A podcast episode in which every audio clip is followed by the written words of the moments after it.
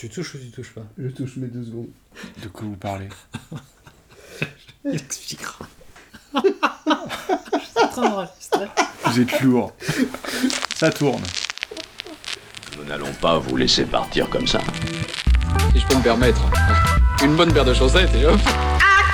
On est venu, on l'a vu, il a eu dans le pouvoir du crâne ancestral. Attention où vous mettez les pieds. Alors si je peux me permettre de te donner un conseil, c'est oublie que t'as aucune chance, vas-y fonce.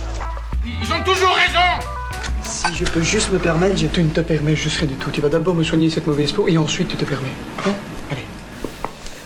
Bonjour à tous, bienvenue pour ce nouvel épisode, de si je peux me permettre. Avec comme thématique principale, pas pardon. vraiment de thématique, parce qu'on s'est pas mis d'accord. En vrac. En vrac. Mais il y a pas mal de choses. Bon, d'abord, autour de cette table, nous avons Dan. Bonjour Dan. Bonjour. Comment vas-tu, Dan Bah très bien, très bien. Qui es-tu pour les gens qui ne te connaissent pas Et bah écoute, euh, comme, comme toujours, je suis, euh, je, suis, euh, je suis ingénieur, je suis ingénieur dans l'aéronautique. Et donc, euh, ben, Seattle, c'est une des mecs de l'aéronautique, et euh, donc j'ai la chance d'y être. Et Bertrand, bonjour Bertrand. Bonjour. Que fais-tu dans la vie, Bertrand? Je, je produis du code. Eh oui. Et tu le Eh produis bien. eh oui. Mais c'est pas c'est pas pour ça qu'on est qu'on est réunis autour de ce micro C'est vrai. aujourd'hui. C'est vrai. Et, euh, et Et, donc, toi, et toi, Gianpaolo, alors Parce que je sais que tu vas nous sortir une blague vaseuse sur le fait que Non, et personne puis ne il va être demande jamais. vexé si personne lui pose la question. Voilà, c'est ça le vrai problème. Donc oui, je suis euh, Paolo et je travaille aussi dans la même boîte que Bertrand. Et effectivement, comme tu disais, euh, On va pas la nommer, mais ça commence par micro et ça finit par ça. si tu veux. Et, Ouais, euh, ouais. Mais on est. euh, mais ce qui est important, et tu l'as dit, c'est qu'on est ouais, dans la région de Seattle. Et c'est vrai qu'on n'a pas pu en parler les fois d'avant, ou un petit peu en tout cas.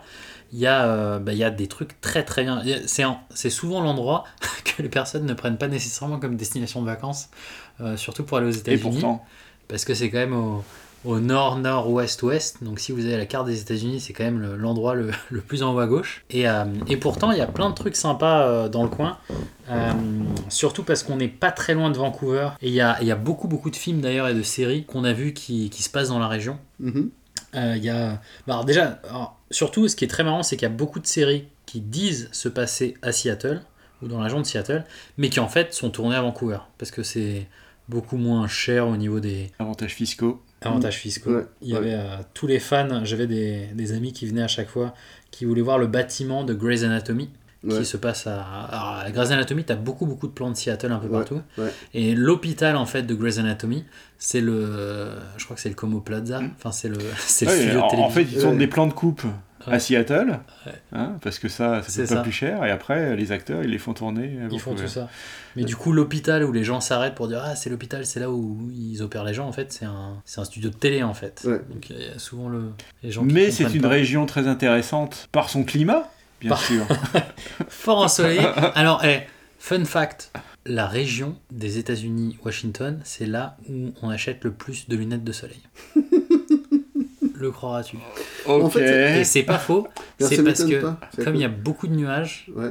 la luminosité est, est- est dégueulasse, te tue les yeux, Ah, et donc du coup, t'achètes des lunettes de soleil. D'accord. Mais, mais oui, puis en plus, en plus, euh, il y a quand même aussi un autre côté qui est plus positif, c'est qu'il y a beaucoup de, ben, il y a des montagnes, il y a de la neige, Ouais. il y a beaucoup Ouais. de stations de ski, etc. Ce qui fait qu'au bout vrai. du compte, Il y a euh, des lacs magnifiques, ouais. il y a des promenades fantastiques à faire, et puis il y a une richesse culturelle qui vient de- des, des Indiens euh, du coin, euh, qui, Ouais. est, qui est quand même euh, qui donne une ambiance à la région assez particulière, Ouais, qui est très sympa, Euh, voire, voire mystique.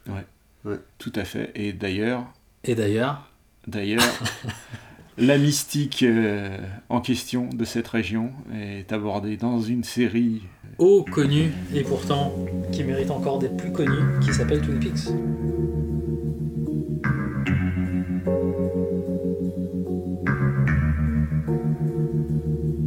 Et oui.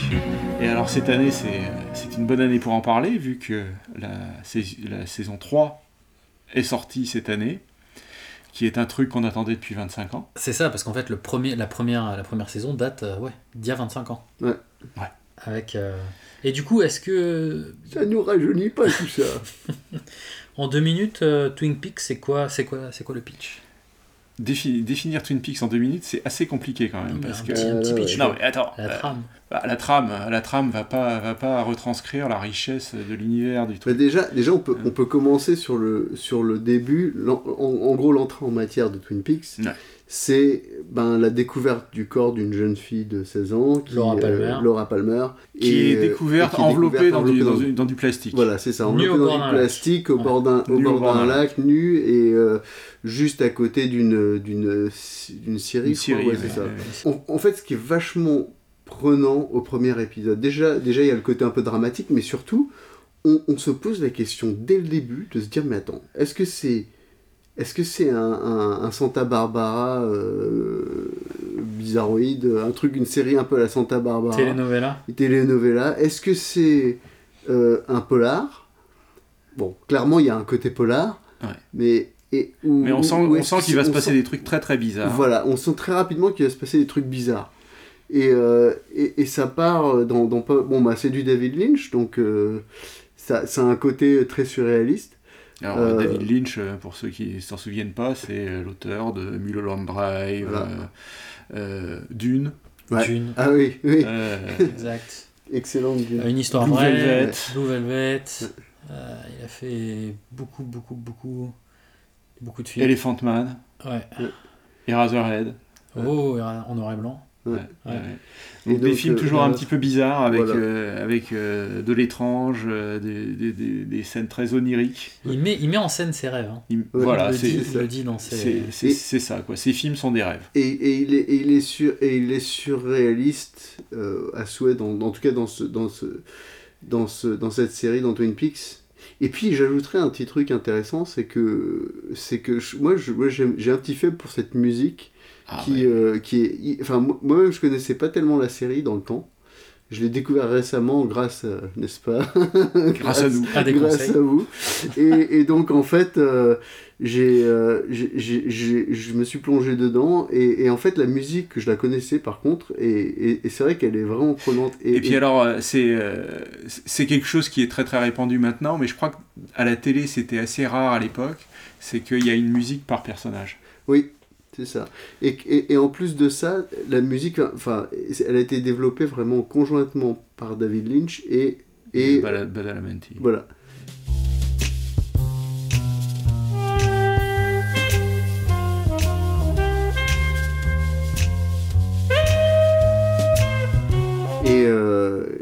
Ouais, donc en fait, ce qui est, c'est intéressant parce qu'il y a même des, il y a même des vidéos sur YouTube où, euh, où, où il raconte un peu le cheminement, enfin comment il a créé la musique, comment ils en sont arrivés là. C'est assez marrant.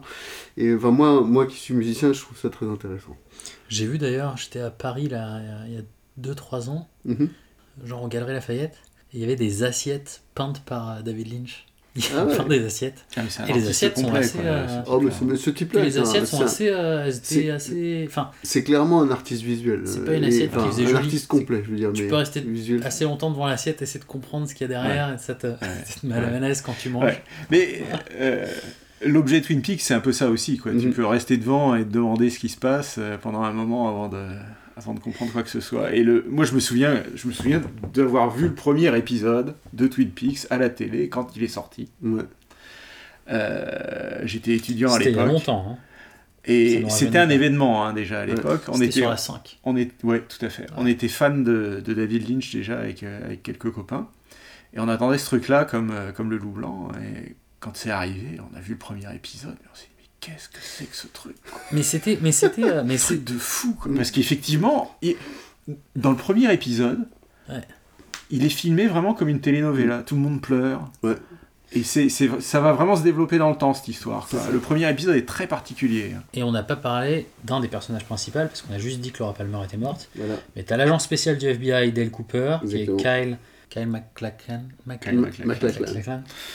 McLachlan. qui est, qui est envoyé euh, pour euh, bah, qui, qui va qui va sur place pour, euh, pour Ouais. essayer de, de faire euh, ami-ami avec le shérif local et du coup Enfin, il, va, il commencer à faire lui a des méthodes dirige- assez c'est lui qui spéciales. dirige, voilà, c'est ça, Ouais. qui dirige la, la- le- l'enquête. Et dès le départ, on se rend compte que il a, il, autant c'est un personnage particulièrement sympathique, autant il, il, on- il a des méthodes complètement euh, à la mormone, je dirais. Et donc, un- Mais Elles est- sont atypiques. Il est, il il sympathique et il, il a une certaine façon de forcer sa sympathie Ouais. sur les autres. Ouais, ouais, c'est ouais. le genre de mec qui va te parler euh, et tu te dis mais qu'est-ce qu'il me veut ce type-là? Mais en fait, il, il est agréable quoi. Mm. Et il est vraiment bizarre ce personnage, vraiment bizarre. Et il Très parle positif. surtout, et, et il parle à son magnétophone. Voilà. Et Diane, Oui. on, on suppose que Diane est la secrétaire qui va tout noter. Ouais. Mais on- Enfin bon, On ça, la voit pas- jamais. c'est pas spoil, c'est qu'on la voit jamais. Et surtout, On la voit jamais dans les deux premières saisons. non Ah, faut que tu mettes le spoiler alerte Ah ouais, Parce que moi je croyais que du coup que Diane elle était dans sa tête et que. il- Mais Non. oui, mais on, on- on croyait je tous pense ça. que ça fait partie du truc, oui. On croyait Ouais. tous ça, mais Diane est bien réelle. Et, et du coup, ce qui est intéressant aussi dans, dans- enfin, à l'époque, moi, ce qui, enfin, la manière dont j'ai perçu Twin Peaks, c'est que c'était surtout euh, là une des premières séries, à part les Dallas, etc., qui avait vraiment un fil conducteur Ouais. d'un épisode à l'autre, où tu voulais vraiment savoir ce qui allait se passer, où il y avait des twists, et en fait, ça a révolutionné le genre.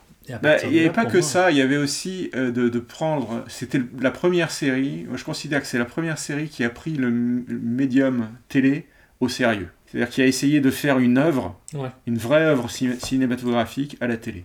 Mhm. Euh, et en- il, a, il a vraiment inventé un genre, il a, Mhm. il a inventé une forme de cinématographie qui se déroule sur, euh, sur la longueur, Ouais. qui se développe sur la longueur, et qui en même temps a ses unités consommables d'une heure euh, Ouais, c'est vrai. euh, individuelle. C'est vrai. Euh, Et puis, euh, ouais.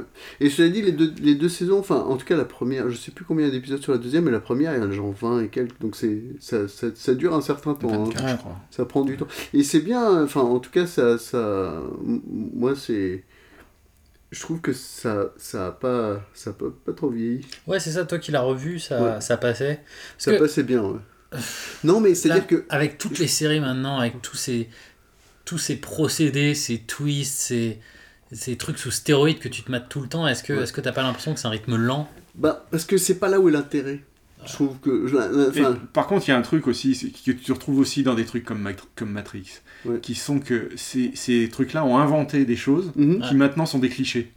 Donc ça fait assez bizarre de voir ces trucs-là. À l'origine, ouais, dans leur origine. Tu, tu peux pas dire que c'est des clichés parce que c'est là que ça a été inventé. Quoi. Ouais. Ouais, c'est vrai.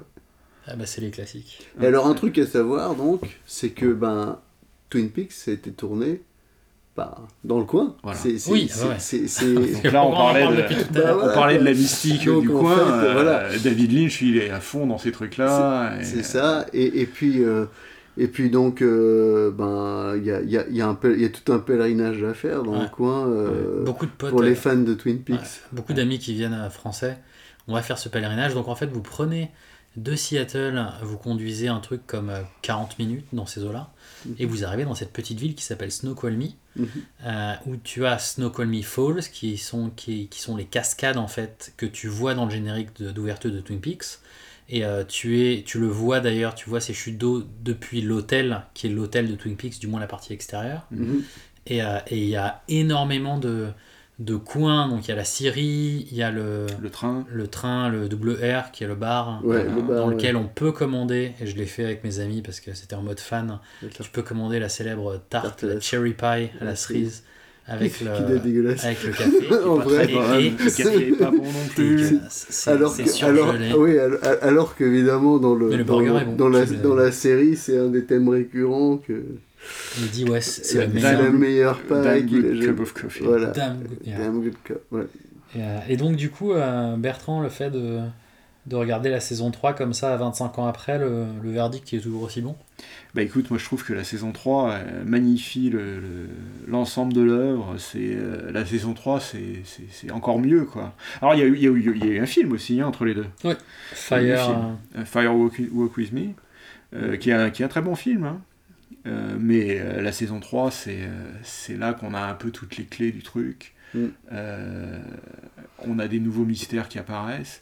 Et puis, bah, David Lynch a fait des progrès. hein. Il est encore Ouais. meilleur. Ah bah oui. Et il y a des épisodes qui vont rester, euh, je pense qu'ils seront enseignés dans les écoles de cinéma. euh, À ce point? Ah oui, oui, oui. Il y a, il y a notamment, je crois que c'est l'épisode 7 de la troisième, sa- de la troisième saison, Ouais. euh, qui est très peu verbal, qui est très graphique, D'accord. euh, qui est vraiment tout en images. Il y a une explosion nucléaire qui est un truc qui te retourne complètement. D'accord. Euh, il y a ces hommes des bois, euh, enfin ils appellent ça les woodmen. Euh, donc ce personnage qui est sale, qui ressemble à un- une espèce de clochard et qui répète toujours la même chose. Got a light, got a light. C'est des trucs qui te hantent quoi. Il y, a, y a aussi une espèce de d'animal qui rentre dans la bouche des gens. C'est un cauchemar complètement fantastique quoi. avec une imagerie d'une puissance incroyable. Non vraiment c'est il y, a des- il y a des images dans la saison 3 qui resteront gravées dans votre mémoire et oui, comme je disais qui seront enseignées. Il y a un petit Euh, côté dérangeant quand même. euh, Ah, extrêmement dérangeant. C'est. ouais, Et, et alors, la, la saison 3, contrairement aux autres, se passe pas entièrement à Twin Peaks, ça se passe même très peu à Twin Peaks. Donc c'est sacrilège. Bah, il retourne un petit peu aussi les codes, tout ça, il, il joue avec tout ça. Ouais. Et euh, il y a même y a même des passages qui se passent à, à New York. Et, euh, il y a- il y, a un immeuble à New York, par exemple, qui est un immeuble sans fenêtre, où il se passe des trucs, où il y a, y a des gens qui sont chargés, qui sont payés pour surveiller une boîte transparente, où il se passe rien, jusqu'au jour où il se passe quelque chose. et alors là, c'est... Ah C'est pas mal. Donc bon verdict sur Twin Peaks. Ah, Twin Peaks, la saison 3 est extrêmement puissante. J'aimerais bien savoir ce que penserait quelqu'un qui verrait la saison 3 sans, sans avoir vu les deux premières saisons. Ouais. Ouais. Mais bon, en ayant vu les, les deux premières et le film, euh, c'est euh, enfin, c'est que du bon, quoi. C'est que du bonheur, c'est absolument Le magique, quoi. Bon bah si vous nous écoutez et que vous l'avez vu la saison 3 sans regarder les premiers, merci de nous écrire, on enverra la- le- Ouais, l'email. je serais très curieux de savoir Ouais. ce que vous en pensez. Alors, votre avis. Euh, on parlait de Twin Peaks justement, euh, qui avait euh, influencé du coup beaucoup de séries. J'avais vu aussi euh, pas mal de, de jeux vidéo qui ont été influencés par, euh, par Ouais. le domaine. Il y, en, il y en a plusieurs. Il y en a un, moi, que j'avais vraiment adoré à l'époque, qui s'appelle Deadly Premonition, qui est sur. euh, c'était quoi? C'était Xbox C'était Xbox 360 Non, non, c'est la première Xbox. En tout cas, j'ai dû y jouer sur Xbox 360. Mais ouais, il était sorti sur la première Xbox, Xbox Mhm. 360, PlayStation. Et euh, c'est un survival horror qui est un peu style japonais. mais c'est. Euh, alors, essayez de, voir les, essayez de voir les différences et les similitudes. Donc, c'est dans une ville qui s'appelle Greenvale, une bourgade américaine, qui se trouve dans un endroit avec euh, des montagnes.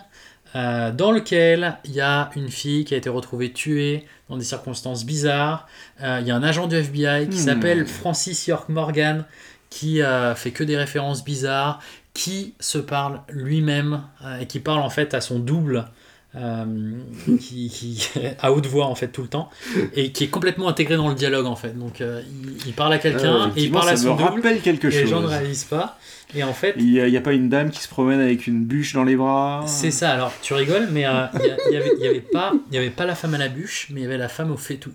En fait, elle a une, une casserole à la main, une énorme casserole, et elle marche avec cette casserole à longueur de journée. Ah la vache. Donc, Ils c'est ont pas l'impression d'avoir copié C'est quelque chose. En déjà. fait, c'est un mélange entre Twin Peaks et les bidochons, tu c'est sais. ça. non, mais c'est euh, c'est euh, c'est Twin Peaks, c'est c'est vraiment Twin Peaks, mais je pense qu'ils n'avaient pas les droits. Ouais. mais ils ont fait un jeu vidéo de Twin Peaks. C'est Ouais. incroyable. Et en fait, ce qui est super sympa, c'est qu'on est à mi-chemin avec. euh, donc, on, on, on a un côté euh, angoisse un peu à la Silent Hill, tu vois, par Mhm. exemple. Il y a des zombies qui apparaissent des fois, Ouais. des, un peu japonais qui se déplacent un peu à la ring. Mhm. Et en même temps, c'est très contemplatif. Donc, euh, on a un peu du GTA parce qu'on doit. euh, la ville est énorme, c'est un monde ouvert. D'ailleurs, Mhm. tu peux aller n'importe où. Tu peux suivre les gens. Donc, tu dois interroger toutes les personnes comme dans Twin Peaks. Ils ont à des- l'époque, le monde ouvert, ça se faisait pas en plus. ils ont, hein. tous, ils ont tous des alibis, donc faut que tu les suives. Tu peux même les espionner à leur fenêtre et regarder ce qu'ils font à longueur de journée. Ah c'est Ah ouais. Donc il y a un côté un peu, un peu comme ça. C'est pas mal ça. Et, et c'est limite, Le- euh, le- le- et c'est limite Shenmue, c'est-à-dire que tu dois tout faire. Il faut te raser, il faut manger. Des fois, sinon t'es fatigué. Des fois, tu, tu, tu- tu fais un peu trop, tu vois. Ouais. Et, euh, mais euh, Et, et pour y avoir, pour avoir tenté d'y jouer à l'époque, euh, je dois dire que le gameplay est quand même le super gameplay relou. Quoi. est dégueulasse, il est horrible. Le pire, je pense que si tu veux vraiment torturer quelqu'un, tu lui fais jouer à la partie où il est obligé de prendre la voiture, contrôler la voiture. Oh. Parce qu'en plus, il Ah fallait ouais. aller d'un point A à un point B, c'était la ville Ah était longue. ouais. Donc tu es obligé de conduire. Et c'était horrible, c'est le, Ouais. le gameplay est abominable. Par contre, ce qui est incroyable dans le jeu, c'est que tu as, des, t'as des petits moments comme ça, des, des petites madeleines de Proust, tu, quand tu conduis, donc lui il parle à son, à son, euh, son double, je crois qu'il s'appelle Zach. Donc il dit Zach, est-ce que tu Mhm. penses de ça? Il se parle lui-même. Et il se fait des contests de cinéma des années 80 non-stop à chaque fois que tu conduis.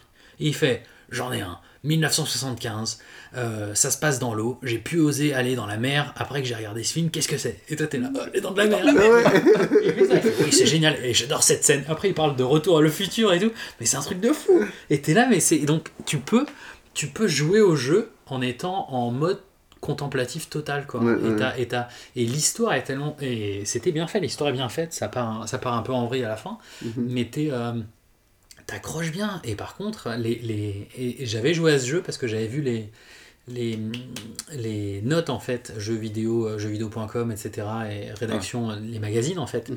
et t'avais des magazines qui mettaient 8 sur 20 9 sur 20 et t'avais les, les- des personnes qui mettaient deux- 20, 20 sur 20 Ah ouais, carrément. Ouais. et en fait c'est jeu abominable t'avais une musique jazzy un peu bizarroïde et tout Ouais. et pourtant meilleur jeu du monde et Ah ouais, euh, c'était vraiment très drôle. Et il y, a des- y a des scènes, on, on va en mettre une petite là, mais tu as des scènes où tu as, des, t'as des personnages avec des masques qui parlent et qui chuchotent à quelqu'un, qui parle à, à voix haute et tout. C'est n'importe quoi. On va écouter un extrait tout de suite. Mr. Francis York Morgan, you should try this wonderful lunch. It's more than a delicious, tasty crunch. So says Mr. Stewart. No, that's fine. I've just ordered my own lunch. Mais bref, du coup, Deadly Premonition, euh, un jeu horrible et à la fois jouissif à, pour ses Ouais, moi, ça me donne Un jeu envie. relou. Ça me donne envie ça. quand même. Ouais, mais c'est- c'est- mais, mais c'est- tu vois, ça Un jeu sort de relou, mais euh, avec une âme. Mais ça, voilà, mais c'est ça. Il a une belle âme. Il y Mais alors, il y avait quoi d'autre? Il y en avait d'autres des jeux. il y avait Tumbleweed Park. Ah, alors ça c'est plus récent. Là pour le coup, le, le gameplay est absolument parfait. Ouais. Euh, alors c'est un jeu d'aventure à l'ancienne, tout Ouais. en pixels, Donc il a l'air avec des ouais. gros pixels qui tâchent, euh, où on suit euh, deux détectives Ouais. euh, du FBI. Là pour le coup, ça fait plus penser à, À X-Files. à X-Files que à Twin Peaks. On dirait bien des Murder et Scully, quoi. les- Ouais, ouais, c'est, bah, ils sont complètement pompés sur Murder et Scully. Ouais. Et en même temps, il y a une influence Twin Peaks qui est complètement indéniable. Euh, Mulder qui fait une apparence dans Twin Peaks. Hein Oui, qui David des- Duchovny. Il- Mais Ah oui. exact, mais j'avais oublié. mais bien sûr, travesti, euh, inspecteur du, FBI, euh, Travesti. enfin, travesti puis, transsexu- puis transsexuel. Voilà. Hein oui, oui. Ah oui, oui, Très, oui. très Ce bon. qui à l'époque était complètement dingue. Quoi. Ah oui, oui, d'autant plus que Complètement d'autant plus que moi je le regarde, mais mais mais Il te dit quelque chose. mais Mais oui. Non, mais ce qu'il y a de marrant, c'est qu'en plus, euh, ça passe super pers- bien. mais personne Ah ouais. ne fait la moindre réflexion. Ah exactement. c'est, euh, ouais. Est normal. quoi. tout était- ouais, Et à l'époque, c'était pas c'était normal pas du tout. quoi. Oui, c'est ça quoi. Euh, oui, oui, tout à fait. Ah oui, tu fais bien d'en parler. Pardon. Euh, Donc c'est un point and click. alors, c'est un point and click, oui, à l'ancienne, et c'est fait par Ron Gilbert, qui est euh, l'auteur immortel de Monkey Island et d'autres. Maniac euh, Mansion. Maniac Mansion et euh, of the Tentacle. Donc, euh, Donc, la grande époque de, de, de LucasArts. et un bon humour, du coup. un humour mais incroyable quoi. Alors il y a des personnages fantastiques. Moi mon préféré c'est le clown, une espèce de clown qui jure euh, comme il respire, Ouais. Euh, un clown obscène qui euh, son truc c'est de c'est de d'humilier les gens, d'humilier les gens dans son public. quoi. Et euh, alors c'est marrant parce qu'il le bip, tu sais. Euh, dès qu'il dit dès qu'il dit une insulte, il le bip. Donc en fait pratiquement tout ce qu'il dit est bipé. Mais tu peux acheter le DLC Ah oui, tu débits. où tu débipes le clown. Génial. Non mais c'est vraiment très bon esprit pour tous les gens qui euh, se souviennent de ces jeux d'aventure euh, de, de, de Lucas. euh, c'est vraiment un, un- un bonheur absolu. Et là où ces jeux pouvaient être un petit peu relous parce qu'il y avait des énigmes qui étaient vraiment super trop compliquées, tout ça, C'était horrible. c'était horrible quoi. Day of Tentacle, Ah. faut que je fasse l'exemple. T'as quand même un moment où tu dois récupérer une part de pizza pour donner à manger au hamster ou un truc comme ça. Et euh, la seule manière, c'est faut aller à l'étage du dessus, rétablir le courant parce que la part de pizza est collée au plafond. Ouais. Tu mets la musique à fond avec les baffes, tu renverses la baffe ouais. avec Tu la la mets sur le les sol, ça va décoller la pizza. là Enfin bon, là là. c'est Et c'est tu des mets- tortures pour Et tu mets un hamster dans, le- dans un Alors, dans le freezer pour les faire dans le hamster, temps. hein. Thimbleweed Park, les énigmes sont tout aussi tordues et hilarantes, Ouais. Mais il y a, il y a une... il y a- il y a- il y a une raison dans tout ça, quoi. Ouais. Il y, a, il y a de la raison et on peut trouver. On peut Ouais. trouver, quand le jeu est sorti, je l'avais acheté sur euh, Kickstarter, Euh, quand le jeu est sorti, je l'ai eu le premier jour, il n'y avait pas les solutions sur Internet. Je l'ai fini en trois jours. D'accord. C'est faisable. Mais t'as pas dormi. C'est faisable. Non, j'ai dormi.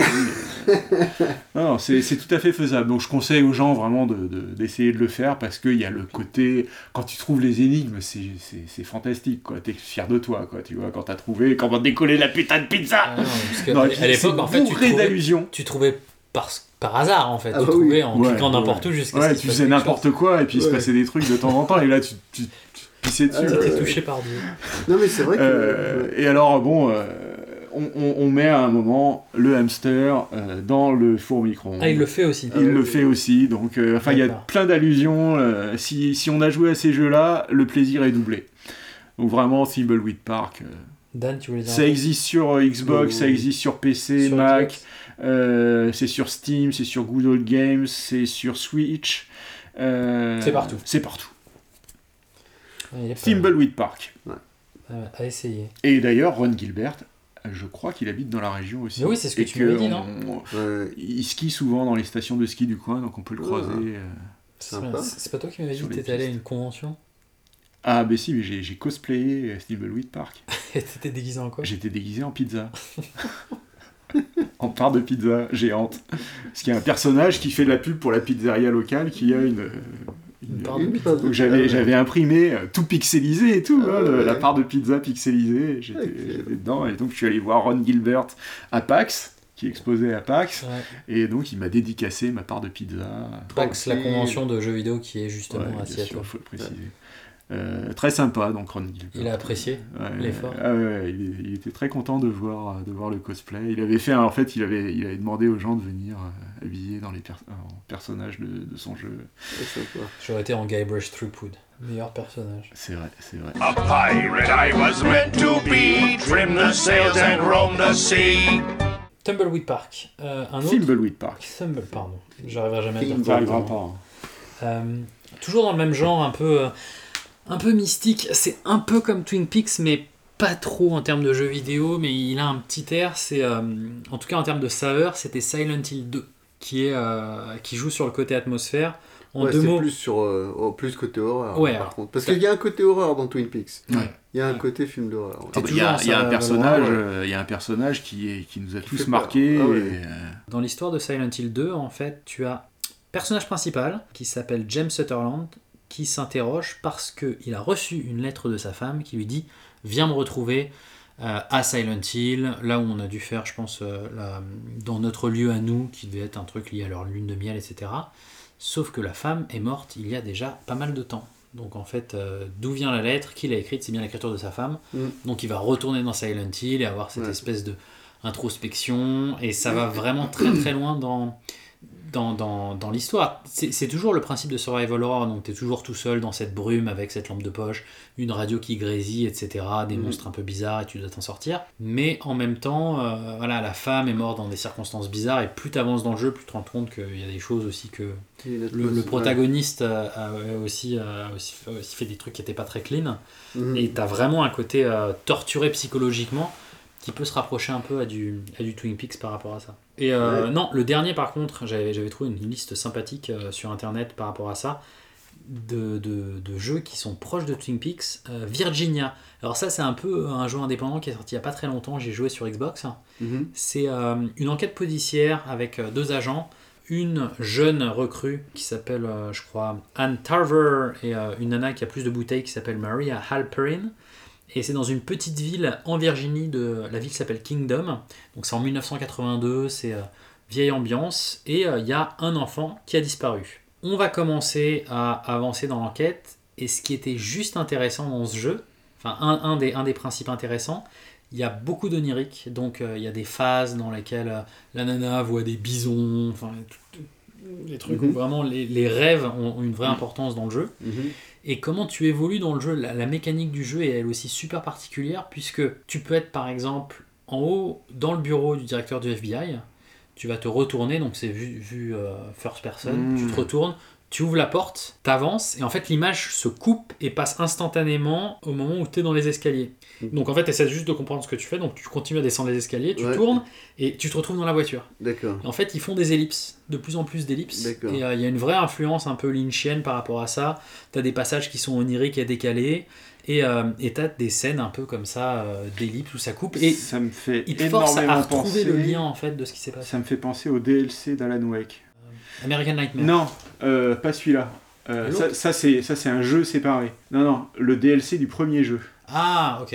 Euh, J'ai pas. Euh, qui avait un petit peu cette, euh, cette structure narrative là où tu euh, qui était un rêve hein, clairement Ouais. où euh, tu t'ouvres une porte et tu es dans un, dans un lieu complètement différent quoi, et des transitions un Ils petit te font peu, passer de l'un à l'autre. et d'ailleurs Alan Wake est encore un jeu qui a été énormément influencé par Twin Peaks Exact. qui se passe aussi dans notre belle région euh, Ouais. Nord-Ouest américain. voilà bien cauchemardesque Ouais. Faut pas mal parler de cette région. Il pleut beaucoup. Oh, mais- tu sais, tu non, sais, non, un mais fun, attends, les, fun les, fact les, les bois autour d'ici, quand il pleut la nuit, Oui. Hein bon, une bonne, une bonne lampe torche et t'es dans l'ambiance. Hein. T'es bien. T'es bien. Surtout quand on se fait attaquer par les hiboux. Enfin bon, Voilà. Ça, on l'a. on, on, l'a- on en a déjà parlé. Je vais pas, je vais pas vous Écoutez l'épisode 2 ou 3 pour savoir Ouais. l'histoire de Dan Euh, qui s'est fait agresser par le hibou. Non, c'était une chouette, mais c'est pas grave. Une chouette. Mais. C'était une chouette barrée. chouette barré, c'est ça. c'est bien barré. Donc Excellent Alan Wake, jeu. très très bon jeu. Mm. Du coup, jeux vidéo, jeux vidéo série, t'avais envie, Dan, non, Bertrand, de nous parler d'un truc qui n'a aucun rapport avec ce qu'on vient Aucun dire. rapport. The Good Place? The Good Place. Alors, The Good Place. est Qu'est-ce que c'est The Good Place? d'ovni. C'est une nouvelle série. Il y a deux saisons qui sont sorties. C'est avec euh, Kristen Bell, qu'on connaît pour euh, Véronica Mars, entre autres. euh, Exact, exact. excellente actrice. Donc ce personnage se retrouve dans un lieu, elle est morte. Et elle se retrouve en gros au paradis, Dans l'au-delà. dans l'au-delà. Voilà. Elle se retrouve dans The Good Place, le bon endroit. Euh, et donc on l'accueille, on lui dit voilà, c'est l'endroit où se retrouvent les gens euh, qui ont eu une, une vie exemplaire et qui vont pouvoir euh, avoir une, une vie, une agréable pour l'éternité. Seul problème, C'est que c'est c'est pas une- sainte. C'est une raclure. C'est une raclure, voilà. et donc, on, on- on- on se demande, et elle aussi, évidemment, qu'est-ce qu'elle fout là, quoi? Donc, euh, elle pense qu'elle a été échangée avec quelqu'un d'autre. Mhm. que- Et d'ailleurs, c'est un petit... Enfin, on sait avec qui elle a été échangée, quoi. Mhm. On- Et elle essaie de se faire passer pour ce personnage, etc. Spoiler alerte? Vas-y, spoiler alert. Spoiler alerte. Alors en fait, ce qui est très fort, et bon, on comprend relativement vite, mais bon, gros spoiler, en fait, elle est en enfer. Ouais. Bon, alors ça, c'est quand même le, la- le dernier épisode de le la dernier saison 1. épisode de la saison 1. Désolé, Dan, si tu voulais le regarder. Mais je savais pas que- t'allais spoiler génial. ça. Mais j'ai annoncé, j'ai dit spoiler que bordel C'était spoil au milieu de la saison 1. Mais Non, non. le gros truc. Écoute, c'est le truc génial, quoi. C'est de, c'est que le. En fait, en qui fait, je m'en doutais quand tu as décrit que le le... truc. non mais voilà c'est que le paradis l'idée qu'on se fait du paradis pour beaucoup de monde finalement ce serait l'enfer Ouais. Et la façon dont il torture psychologiquement les gens qui se retrouvent dans cet endroit là est franchement génial et alors la saison 2 aurait pu s'enliser et relance le truc d'une manière complètement magistrale euh, avec un côté Groundhog Day où il leur efface la mémoire régulièrement D'accord. Ah ouais. c'est Ouais. génial C'est très drôle. C'est le paradis ici. Oh, ça ressemble au paradis. Je t'assure que c'est une arnaque. Ah, c'est quoi cette sonnerie? Un problème grave vient de se produire dans ce quartier. Cette coccinelle géante et terrifiante est supposée être là? Non, pas du tout. C'est super drôle, c'est super intelligent. C'est sur Et- Netflix ou pas? C'est su- c'est sur Netflix. Les deux premières Alors, saisons sur sont Netflix, ouais. aux États-Unis. La question, c'est de savoir est-ce qu'il y a aussi. Je pense que ouais, il est aussi en France. Ouais. J'ai regardé quand j'étais en France. Je sais plus si c'est une, sé- une série NBC ou quoi, mais euh, bon, ça, c'est c'est disponible sur Netflix. Donc vraiment recommandé.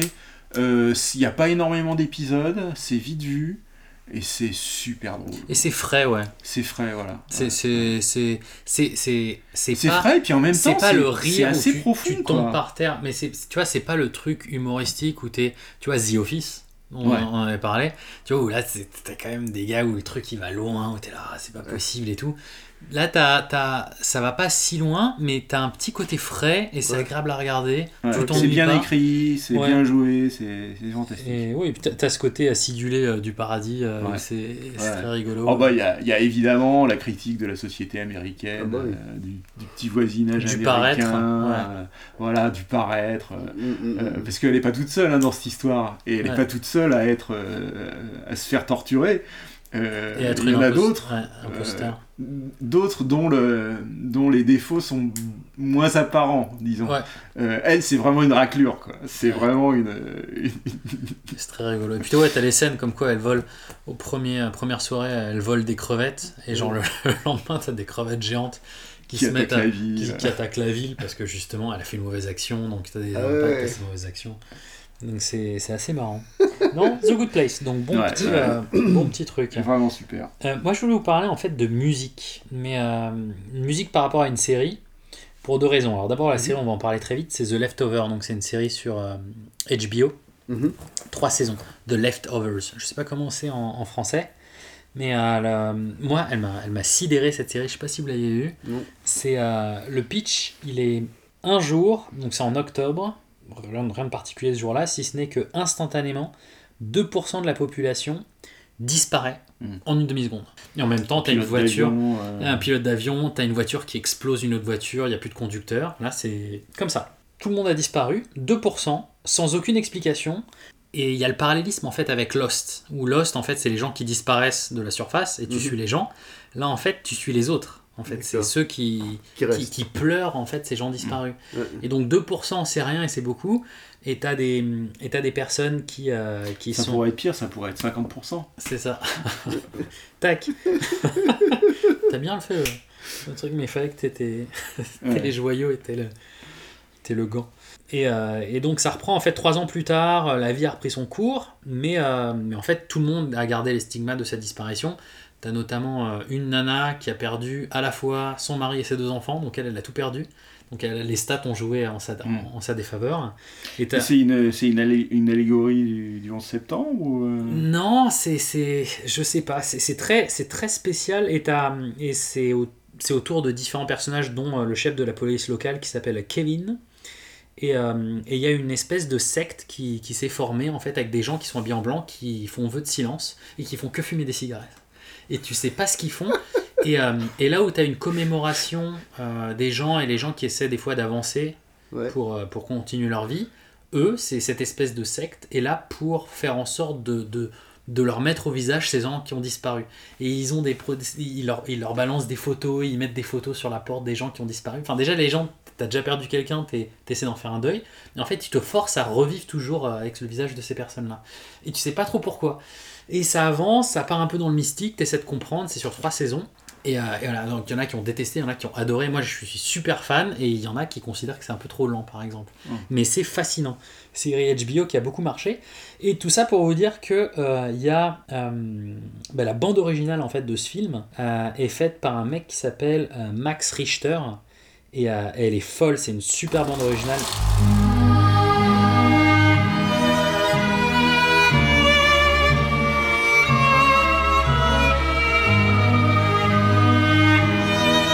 Moi j'ai adoré en fait euh, cette BO là. Il faut que je vous raconte en fait une toute petite histoire. Il y avait, euh, je sais pas, il y avait 10 ans, j'étais en train de rentrer d'une soirée où j'étais euh, j'étais un peu beurré, j'étais dans un taxi et euh, j'écoutais avec mon, accroche-toi, avec mon mini-disque, Mhm. d'accord, j'écoutais la bande originale de Matrix, Club to Death. Et euh, j'écoutais ça et en même temps, le taxi avait mis genre fréquence jazz. Et les deux musiques étaient synchro de psychopathe et ça faisait un espèce de mashup qui était incroyable. Et j'étais là, Mhm. mais mon dieu, j'avais l'impression d'avoir une espèce d'épiphanie, j'étais comme un fou. J'ai jamais retrouvé, j'avais essayé de noter l'heure à laquelle, parce que bon, j'étais, j'étais rebou, j'ai essayé de noter l'heure à laquelle le- la chanson avait lieu. Je me disais, je vais essayer de regarder euh, sur internet pour voir quelle était la, la sélection musicale, pour essayer de retrouver, tu vois. J'ai jamais retrouvé un truc comme ça et j'avais trouvé vraiment un truc, c'était une espèce de cadavre exquis musical mais démentiel. Et donc j'étais là, bon, bah, j'en- j'entendrai jamais un truc comme ça. Jusqu'à il y a trois semaines où j'étais euh, à l'Opéra Garnier et euh, je faisais une visite et tout avec euh, femme et bébé et j'entends une musique classique avec un espèce de fond un peu chelou et je suis mon dieu qu'est-ce que c'est? Alors c'était pas cette musique là parce que ça aurait été euh, euh, incroyable mais en fait Max Richter qui, qui a fait justement la BO de The Leftover fait des remixes en fait d'opéra et là il a repris les quatre saisons et c'est incroyable et c'est fascinant mais c'est un truc de fou.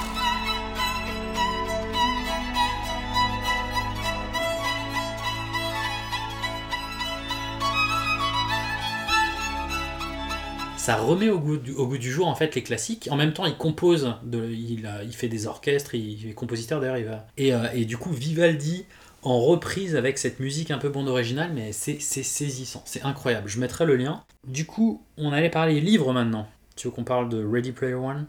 Ben, Ready Player One, euh, bah, évidemment, on ne présente plus. euh, avec le film de Spielberg, forcément, ça, ça, ça- ça donne une certaine notoriété. Ça. Sauf que le livre est quand même différent. euh, il est quand même différent du film. Alors moi, moi personnellement, je- j'ai lu. Bon, j'ai toujours, je fais toujours ça. Je lis d'abord le livre et je vais voir le film après. D'ailleurs, tu m'as forcé à lire le livre forcé à lire le livre avant. Et euh, en fait, le, le, le, le livre est quand même pas mal différent. Euh, même si évidemment la trame globale, on va dire, est plus ou moins la, plus ou moins la même. Alors, c'est quoi la trame pour ceux qui, Alors- qui seraient passés au travers des mailles du film Alors, la trame. La trame de, de Ready Player One, c'est donc ben, l'histoire euh, vue, par, le- vue, vue, euh, des yeux de euh, Wade, Wade Watts, qui est euh, en fait un, un jeune geek, on va dire, qui, donc dans un monde, on va dire, relativement...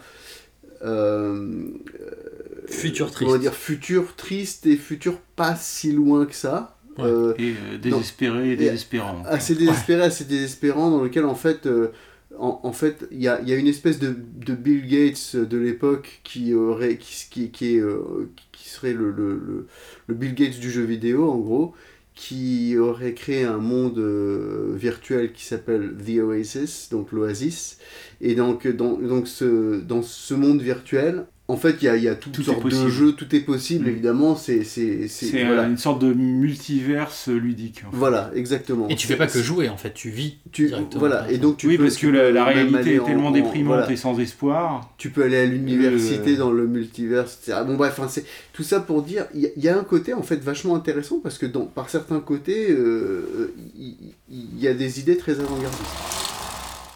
Je m'appelle Wade Watts. Mon père a choisi ce nom parce qu'il faisait penser à l'alter ego d'un super-héros, comme Peter Parker ou Bruce Banner. Je reste assis là, dans cet endroit minuscule. Il n'y a nulle part où aller. Nulle part. Sauf l'Oasis. Et donc en fait, le, le Bill Gates en question, je me rappelle plus du nom, euh, comme ça. Bon bref, pas le Bill sortir. Gates en question euh, euh, meurt. Et quand il meurt, il annonce, à, Il annonce à tout le monde qu'il va faire. Et donc ça, c'est l'intro du, c'est l'intro du livre. hein. Euh, Ça Ouais. se passe avant le début du livre, en fait. Donc euh, quand il, quand il meurt, il annonce qu'il va euh, léguer sa fortune entière, qui est astronomique évidemment, ainsi que le contrôle de l'Oasis, qui est la plus grosse entreprise du monde, à celui qui arrivera à trouver son œuf de Pâques. L'œuf de Pâques qu'il a, qu'il a caché dans l'Oasis. Alors qu'est-ce que c'est qu'un œuf de Pâques Alors, qu'est-ce que c'est qu'un œuf de Pâques Un œuf de Pâques, pour ceux qui... Hallyday, c'est ouais, c'est le mec. euh, C'est ça, Hallyday, voilà. C'est le Bill Gates. Voilà. Donc Johnny Hallyday, euh, pardon, Hallyday. ah que... Vous avez trouvé mon œuf de Pâques. Ah, coco. Désolé. Putain, t'imagines Bon, Le coucou. Faut trouver le coucou. Faut la boîte le coucou. La boîte à coucou. Putain, ça aussi, personne ne comprendra maintenant la boîte à coucou. Bah non, c'est vrai. On est vieux. Bon, bref. Alors, euh, Un œuf de Pâques. Alors, moi j'ai une question. voilà, un, un œuf- ouais, ouais, vas-y. Euh, on, on, a, on a beaucoup critiqué euh, aussi bien le livre que le film en disant Ouais. que c'était quand même assez clientéliste et que ça surfait sur la vague euh, Nostalgie. la- sur la sur la vague Stranger nostalgique, la mode des geeks, tout ça, que maintenant tout le monde est geek et que alors Bah- que les, les- les vrais c'est nous. hein. Oui, parce que parce que parce qu'il faut le préciser quand même dans l'histoire, en fait, euh, fait- raconte un peu toute l'histoire des jeux vidéo. Et parce que parce que l'œuf de Pâques, c'est quoi? C'est quelque chose qui existe depuis le début des jeux vidéo. Alors moi, Enfin, moi- depuis Ad- Adventure. en voilà, depuis Adventure. En fait, en fait, euh, où, les- où les créateurs de jeux vidéo euh, Et de programmes. et de programmes cachaient des passages secrets, euh, des, des choses plus ou moins élaborées au sein de leur programme et aux yeux, au, enfin. Ouais, mais justement, moi, je je suis assez peu d'accord avec ces critiques-là parce que je trouve que c'est finalement assez respectueux en fait de, de, justement de toute cette culture. Ah oui, dans- parfaitement. dans- dans- Pour moi, ah, attends, tu veux l'exemple de dire, Love the Tu veux dire euh, le, le, le Ready Player Ouais, ouais, on, lui- on Ah reproche oui. un petit peu de récupérer, mais justement, je trouve pas que ce soit Alors, tant Ah non. que Il y a, y la un truc. Donc déjà, l'œuf de Pâques, moi, les, ceux que j'avais connus dans, dans ma jeunesse, c'était dans Excel, où genre Ah, il y en t'avais certaines Excel, cellules où tu Oui, débloquais. ouais. Alors il y en avait un où tu débloquais un simulateur de vol, Ah, ouais. un tu débloquais genre le donjon de l'horreur, une espèce de, de salle de torture. Et ouais, donc ça, bien sûr, c'est ça a disparu euh. Un peu plus C'est- tard. Est plus dans Excel? Non, Oh c'est merde, c'est nul. faut essayer. Ça, c'est depuis que Clippy est parti. Il n'y a plus rien. Mais euh, euh, je suis d'accord c'est avec toi que interdit, hein, les- les- il y a un Ah ouais, côté un peu respectueux. Le, le bouquin, donc, moi j'ai beaucoup aimé le bouquin, il y a plein de références, c'est super. J'ai juste été un tout petit peu. euh, ça m'embêtait un peu des fois. Donc euh, c'est Ernest Klein qui l'a écrit. Ouais. Euh, donc le pitch, pardon, c'est il y a un œuf de Pâques qui est caché. Et pour trouver l'œuf de Pâques, euh, Wade va devoir euh, se s'immerger en fait dans cette culture des années Ouais. 80-90. Enfin, et- oui, et alors faut se rappeler un truc, hein, c'est que c'est pas juste Wade. Il y a, Ouais, il y a tout des milliards de Mm. gens. Alors, donc l'histoire raconte qu'en fait, au départ, euh, il y a tous ces. Il y a tous ces alors, ils s'appellent les, les. Au départ, c'est les Egg Hunters, Mm. et ça devient les Gunters, parce que Egg Hunter, Gunter, bon voilà. Et il- en fait, donc ces, ces, ces Gunters, euh, bah, il y en a des, des millions, évidemment, partout dans le monde. euh, Parce qui, que si tu qui laisses, se tu retrouvent récupères toute la facilement, puisque tu, on peut, se re- on peut Et, euh, habiter à l'autre bout du monde et se retrouver sur l'oasis euh, juste à côté. Et, et en fait, euh, évidemment, tout le monde cherche, mais bon, il faut imaginer, il ça faut se attire les réaliser que et notamment le- il y a une grosse corporation voilà. qui et essaie à l'idée, et à l'idée, à c'était évidemment un, un- un génie. euh, un génie, c'était un programmateur à la base, un programmeur euh, de, de, de talent euh, phénoménal. Et, euh, et, et, et par conséquent, on peut bien comprendre que son œuvre de Pâques est particulièrement difficile à trouver et particulièrement élaborée. Et, Et euh, non seulement ça, mais pour le trouver, il faut. euh, C'est un petit peu comme Indiana Jones euh, et la dernière croisade. quoi. Voilà, ouais. pour trouver le Graal, il faut se, il faut se mettre dans la tête du, du créateur. quoi. voilà, c'est Et ça. du coup, te mettre dans toute la culture des années 80. Donc, du coup, Ouais. dans l'histoire, euh, Wade et tout le monde va aller dans le musée, euh, revoir toutes les phases de la vie de. de je vais y arriver. De Hallyday. de Hallyday. Donc, euh, revivre, voir tous les jeux qu'il a appréciés, revoir tous les films. Mhm. Et c'est là, en fait, où ils font euh, énormément de références à, à Donjons et Dragons, aux jeux vidéo classiques, à Just. euh, Mm. à Wargame, Et- qui est un des premiers films. Aux séries. Et tu, vois, moi, c'est ouais. là où je dis que le truc est quand même euh, plutôt sincère. Ouais. C'est que quand on fait des références à des jeux comme Just, je veux dire, c'est pas clientéliste de, Non, de- c'est de clair. parler de Just, personne connaît Just de nos jours. Alors, il y a un truc puriste. Par contre, il y a un truc qui m'a juste embêté dans le bouquin. Ouais. C'est que tu as une description de, euh, de Wade qui dit voilà, j'ai commencé à lire euh, les bouquins. Et il commence à parler Orson Scorecard, euh, Mm. la stratégie Mm. Ender, etc. Ouais. euh, euh, la ténébreuse, euh, je sais pas, Robin Hobb, etc. Mais en fait, c'est. Il te, il, te, il, te, il, te, il te chie 50 auteurs les uns derrière les autres d'affilée. Mhm. Non, ça- Ouais. Et, et, et il le fait pas une fois, il le fait plusieurs fois dans le Ouais. livre, et au bout Ouais. d'un moment tu fais, ouais, enfin tu sais quoi, il en aurait mis trois, ça aurait suffi. Ouais. Là ça fait vraiment genre, regarde, je mets toute la pop culture dans ces cinq prochaines pages pour Voilà. être sûr que. C'est Que j'en touche c'est au moins. que j'en- Il, touche il au essaye quand même de faire plaisir à son Ah, ça public. ratisse Voilà, large. voilà. Non, mais là, ok, D'accord, j'ai- ouais, ok. Voilà. Et, et t- franchement, t'aurais coupé de moitié le nombre de références qu'il y avait, ça Ouais. aurait rien changé au bouquin, t'aurais même encore plus apprécié. Et t'as un côté un Mm. peu genre, ok, d'accord, c'est bon, j'ai compris. Le mec, Ouais. il, a, il a vraiment tout lu. Ouais. Et d'ailleurs, il a fait un concours, euh, Ernest, Ernst, oh, putain, Ernest Ernest Klein, dans le bouquin, lui-même. Il a mis Ah, un il y a un œuf de. Pâques, évidemment. Ah bah oui. Et en fait, si tu trouvais, donc il y avait toute une histoire de code, etc., les premiers ont décrypté, et tu gagnais en fait euh, sa voiture, parce qu'il a une DeLorean. Ah, Et du coup, t'as gagné la DeLorean. Ça fait un peu euh, la chouette d'or. Ouais, bah ouais, ouais. Et c'est pas mal quand même. pas mal. Non, mais c'est super. C'est bien ouais. fait, quoi. Mais à part, à part, alors attends, ce, ce défaut de euh, un peu euh, accélérée de tout ça, pour moi c'est une goutte d'eau. Sinon, moi j'ai trouvé que c'était super sympa à lire. Ah oui, oui. Et le film, écoute, alors, moi je trouvais ouais. sympa. Moi j'ai bien aimé. Moi, hein. j'ai vu que le film, j'ai pas lu le livre. Eh ben, on regardait, on regardait au cinéma avec, avec Dan, et en Mhm. fait dès le début j'ai fait Oh ils ont changé Ah. Genre espèce de vieille réaction de puriste. Donc en fait, c'est pas mal de pas l'avoir lu, quoi. C'est- Ouais. Moi, J'étais choqué quoi. moi aussi, c'est pareil. vas-y, mais pourquoi ils font ça? Notamment, ben, dans le principe de l'œuf de Pâques, Ouais. euh, chaque, donc tu as des clés, c'est comme dans le film, mais les épreuves, c'est euh, les épreuves du père Fouras, quoi. Ouais. T'as une espèce de vieille énigme toute pourrie où il te faut des, c'est des mois pour comprendre. Oui, mais Alors, justement. alors, je vais vous dire ce que j'ai pas aimé dans Voilà. le film. Ce que j'ai pas aimé dans le film, c'est un, malheureusement un truc qui est de plus en plus courant dans, dans, dans ce genre de film, un peu euh, divertissement, action. Euh, c'est que les personnages s'expliquent les uns les autres des trucs qu'ils savent. Ah oui. En fait, ils expliquent au spectateur. Ouais. Mhm. Parce que le spectateur est un peu con-con, il sait pas ça. tout. Bon, alors, le problème, c'est que Ouais. quand c'est un film comme ça qui justement joue sur les références Ouais. et que les références, tu les connais, Ouais, qui viennent t'expliquer les références, putain, c'est lourd, Voilà. c'est bon. Mais, mais en fait, Et ça, ça, ça, casse un peu l'immersion. Je suis Oui. complètement. Et en fait, en fait, ça c'est un truc qui marche bien dans le livre, et c'est le, le problème du, du narratif. C'est c'est c'est- Voilà, il n'y a pas de narrateur dans Voilà. le film. et c'est et Et c'est voilà, c'est exactement ça. Et euh, ah, ça m'a fait penser à un. Mais un- par contre, il y a des moments magiques dans le film. Ah oui. Euh, par exemple, la scène de danse, j'ai trouvé ça magique, quoi. Vraiment Mais, très beau. mais en fait, c'est. Et pourtant, le, le film est plutôt taquis parce que justement, c'est cette imagerie de jeu vidéo, c'est un- Ouais. c'est un- il y a un petit peu de néon, de mauvais goût, tout ça. Mais il y a des scènes comme ça qui Ah, sont assez gracieuses, quoi.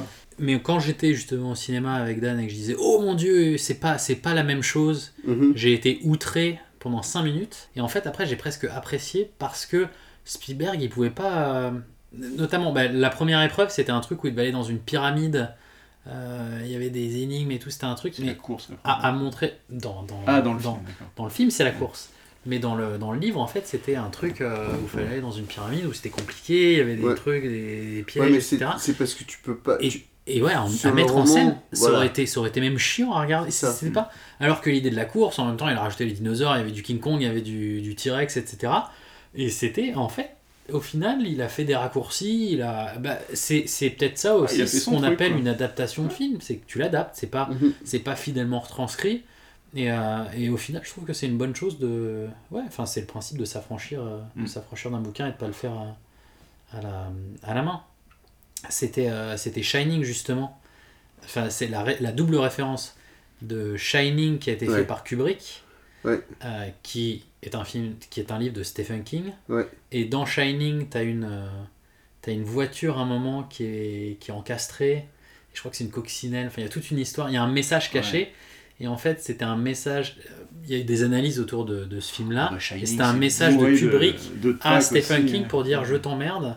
J'ai adapté moi le, le livre parce que Stephen King Oui. n'avait pas apprécié Non, l'adaptation. il n'a pas apprécié l'adaptation. Et en fait, c'est marrant d'ailleurs hein, quand même cette histoire. que pourtant, il est vachement bien. Bah, déjà, c'est un, film euh, Culte. Qui, qui- qui est non seulement culte, mais euh, on parlait de trucs euh, qui sont enseignés dans les écoles de cinéma. Là, pour Ouais, le coup, pour le coup, Shining, oui. euh, Ouais. c'est Ouais. quand même un des. C'est considéré comme visuellement, tout ça, enfin, un des meilleurs films qui ait jamais été fait, quoi. C'est un chef-d'œuvre de Kubrick, etc. Que Stephen King, qui est quand même un mec. Euh, c'est pas, c'est, c'est pas, le, c'est pas le dernier des cons, quoi Non. qui, qu'il est, qu'il soit autant euh, possessif sur son œuvre que- qu'il soit pas capable de reconnaître le génie de ce film, c'est quand même assez marrant. Quoi. Et euh, ouais. Ouais, il a détesté euh, la Ouais, vision de Kubrick. Mais alors, du coup, pour le coup, euh, dans Ready Player One, les, les, les passages Kubrick, enfin les passages Shining. Shining, sont, euh, sont vraiment Excellent. marrants. quoi. Ah. Ouais. C'est très bon. C'est, marrant parce que c'est irrévérencieux, alors qu'on on se doute bien que Spielberg a probablement une vénération euh, Ah sans ouais, borne ouais. pour euh, Kubrick, mais euh, en même temps, oui, il le fait euh, légèrement. Quoi. Et d'ailleurs, un truc, un petit aparté, il y a un documentaire qui est euh, assez sympa qui s'appelle Ah. Room 237. Ouais, je l'ai vu. vu. Oh, Il est super. Ouais, c'est est pas vachement mal. C'est euh, en fait c'est le mystère et toutes les théories autour de Shining. Mhm. C'est un documentaire sur Shining. D'accord. Et c'est c'est assez particulier parce que tu as différentes parties dans ce documentaire et chaque partie parle euh, d'une interprétation du film Shining selon un angle pour expliquer quelque chose. Mais ils, ils- expliquent aussi des, certains trucs, comment ça a été tourné, Pourtant, il- etc. C'est, pourtant, c'est il est- là-dedans qu'ils expliquent le, le, le plan séquence où tu vois le, le, tu sais, la moquette, euh, tout Mais, ça. mais pourtant, il est très clair comme film. Oui, Non, mais- bien sûr. Ça. Mais tu vois, par exemple, tu as, un, une partie, la première partie, c'est sur la piste de l'Holocauste, euh, qui, Mhm. parle, euh, qui, qui parle de ça. Il y, a, il y a une autre orientation qui parle euh, de la piste du génocide des Indiens Mhm. euh, d'Amérique. Parce que, alors c'est c'est peut te dire le niveau de détail, c'est parce que tu as une boîte de conserve euh, qui capte l'attention et euh, c'est sur la boîte de levure il est écrit Calumet qui fait écho au génocide des Indiens d'Amérique et à chaque fois il en parle. Il y a la piste, ça c'est ma préférée, c'est la piste du complot américain. Enfin, les, les mecs se, moutent- se montent un peu le bourrichon. Ah, mais celui-là, il est fou. Il dit en fait que euh, Kubrick a participé à la réalisation des images truquées euh, de la mission lunaire en 69. il voulait le dire, mais il ne pouvait pas le dire. Et comme, Ah oui, je me et souviens donc- de ça, c'est n'importe Ah quoi. et ce qui se passe, c'est que t'as, que des, et t'as que des, que des références, et t'as notamment euh, Danny qui joue dans les couloirs, et il porte un pull sur lequel il est écrit Apollo 11 USA, et euh, et t'as, t'as que des, que des explications. Ouais, enfin, c'est- comme quoi, quand on, fou. veut, C'est fou. quand on veut voir quelque chose, on le voit. Ouais. Bref, donc. euh, Je vais casser un mythe, hein, les gars, mais on y est vraiment allé. comment il a fait pour, se- pour décoller d'une, terre plate? Comment tu peux? Mais- Attends, Mais ceci dit, il y a des rapports. que je il y a suis des ingénieur rapports aéronautique, réels. je C'est- connais il y a- les- Il y a des rapports Tous réels la entre Kubrick et, et les, et les missions Apollo, hein, par contre. Steven Spielberg et euh, Ernst, Ernest Klein, je vais y arriver, euh, qui, qui ont. Bah, c'est deux, deux œuvres un peu différentes, mais qui, qui partent euh, du même point, avec notamment la scène de Shining qui est quand même démentielle. Et du coup, je me demandais si ils avaient refait les scènes de Shining dans le film ou s'ils Ouais. ont intégré. Non. Ils les ont réintégrés. Non. Ils n'ont pas refait les scènes. Donc c'est donc tu as toute une scène dans laquelle ils revisitent Shining et ils revisitent vraiment Shining. C'est-à-dire qu'ils ont repris les vrais plans de Shining et ils ont réintégré du CGI dedans. Ils n'ont pas refait. Donc c'est les vraies scènes. Ah là, je, je ramasse ma, mâchoire joli. inférieure par terre. là, Ouais, c'est- très très joli. Alors là, Et ça là, ça me la coupe. Et du coup, la scène de Shining n'est absolument pas présente dans le bouquin aussi. Et c'est là où Non, tu... effectivement. Et c'est là où, où, franchement, quand je l'avais vu, j'avais vraiment apprécié euh, du coup ce, ce qu'avait fait Spielberg. Là, Je suis bah, d'accord, ouais. Il, il a, il a pris des, il a pris des risques, il a coupé des trucs, il a rajouté des trucs. Ouais. Et donc c'est pas, c'est pas une, une- un suivi bête et, bête et con du, Mhm. du livre. Mhm. Euh, Il y avait, euh, est-ce qu'il y avait autre chose après dont on voulait parler? Ouais. Oui. Euh, Toi, tu voulais nous faire un petit un trou normand. Ah oui, oui, Aujourd'hui, je suis dans les trous normands. ouais, Alors, j'en avais deux des trous normands. Ouais. Alors là, c'est un vrai trou normand si on parle de Donut County. Alors qu'est-ce que c'est que Donut County Alors, est-ce que vous, est-ce que Ah, vous avez joué à Katamari Damacy? Non, pas du tout.